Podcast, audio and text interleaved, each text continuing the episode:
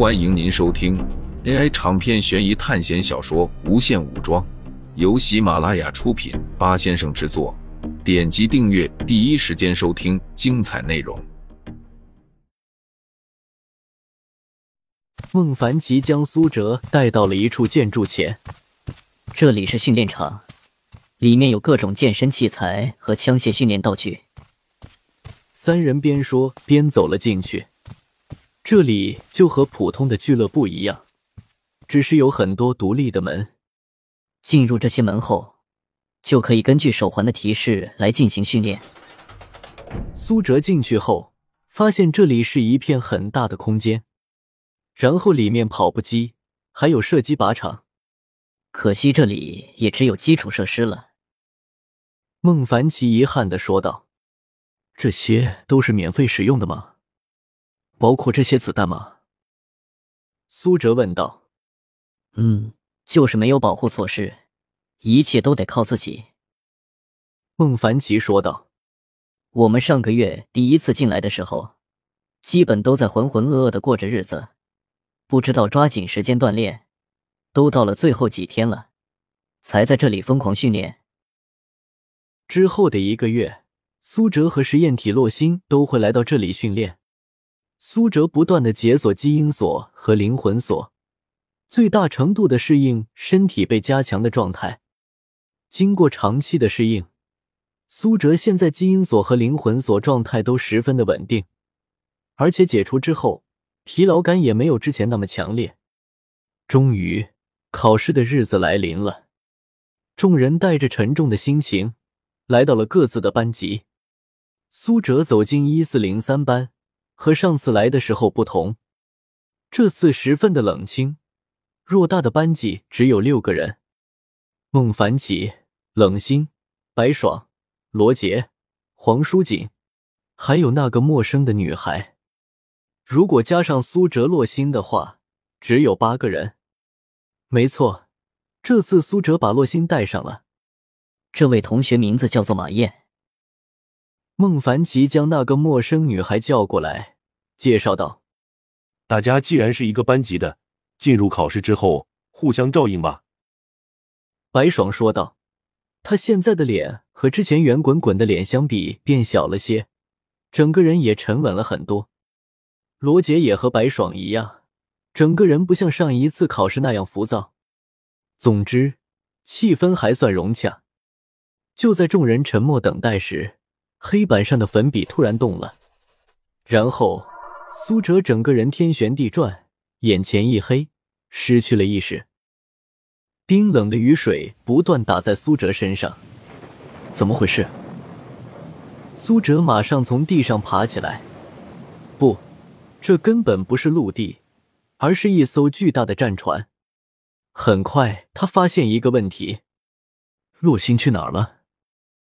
如果说其他人不见了，苏哲还能接受。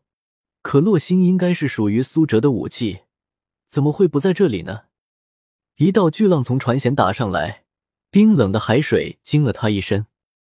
一道信息从手环注入：姓名苏哲，生命一百二十，精神三百四十，武力七十六，智力九十七，功勋零。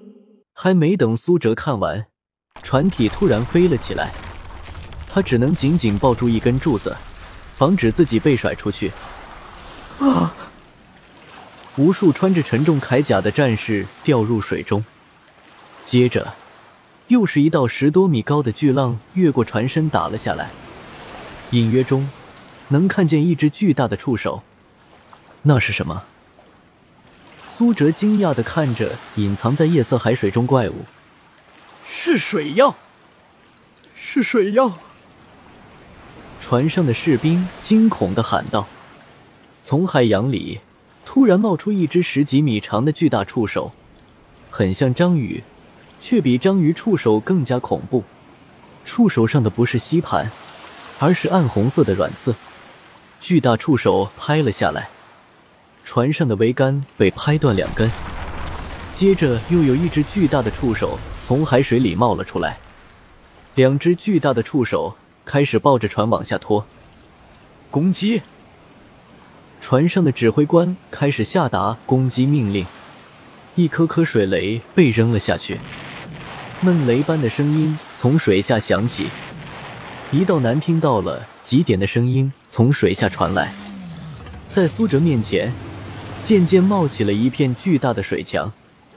随着海水的掉落，一个恐怖的怪物出现在苏哲面前。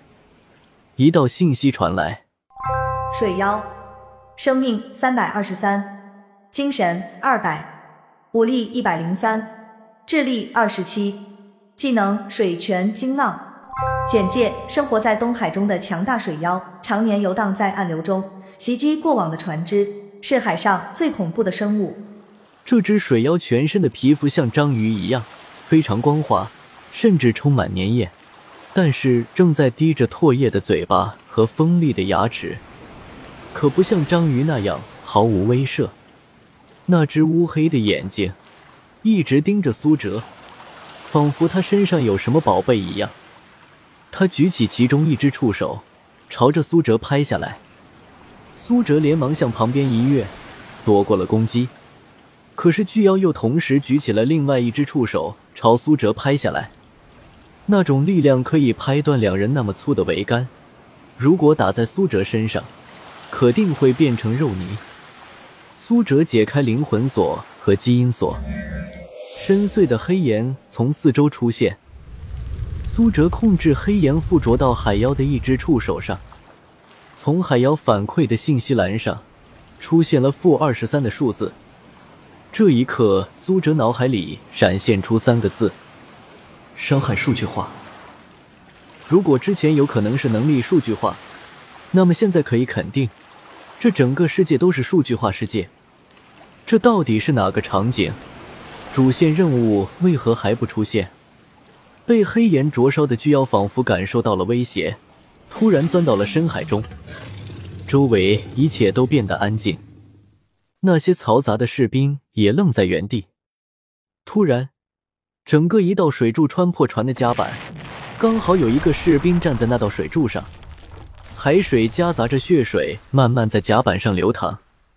那个士兵身体被这道水柱冲得粉碎，一个穿着重甲的士兵就这样被一道水柱杀死了。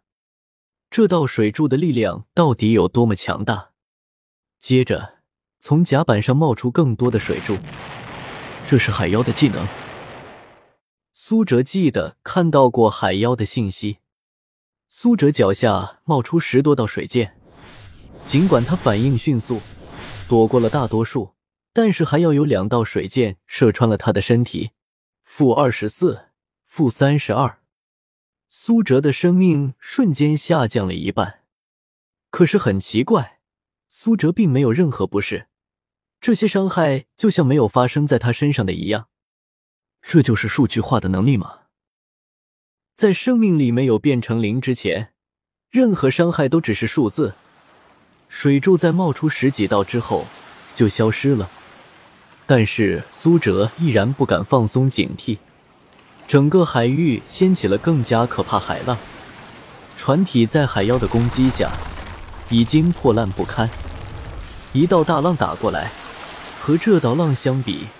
这艘巨型战船就像是一个玩具，伴随着惊恐的惨叫，整艘船被海浪拍得粉碎。苏哲在海浪拍下来之前，进入了打开了半位面，随后他终于看清了这只海妖真身。这是一只足足有楼房那么大的海妖，它浮出水面的头颅只是它身体的一小部分。水妖用灵活的触手。不断盘卷着落水的士兵，苏哲只能在半位面待十几秒钟。虽然是比较安全，但是这十几秒一过，就要面对这只巨大的海妖了。难道我一进来就要葬身大海了吗？这场考试的难度超乎想象，十几秒的海浪根本无法平息。这时，苏哲做了一个惊人的决定。通过半位面进入海妖的体内。如果苏哲利用船体的碎裂木板漂流求生，这种恐怖的生物绝对不可能放过他。半位面已经开始崩塌，苏哲在最后时刻进入了海妖的肚子里。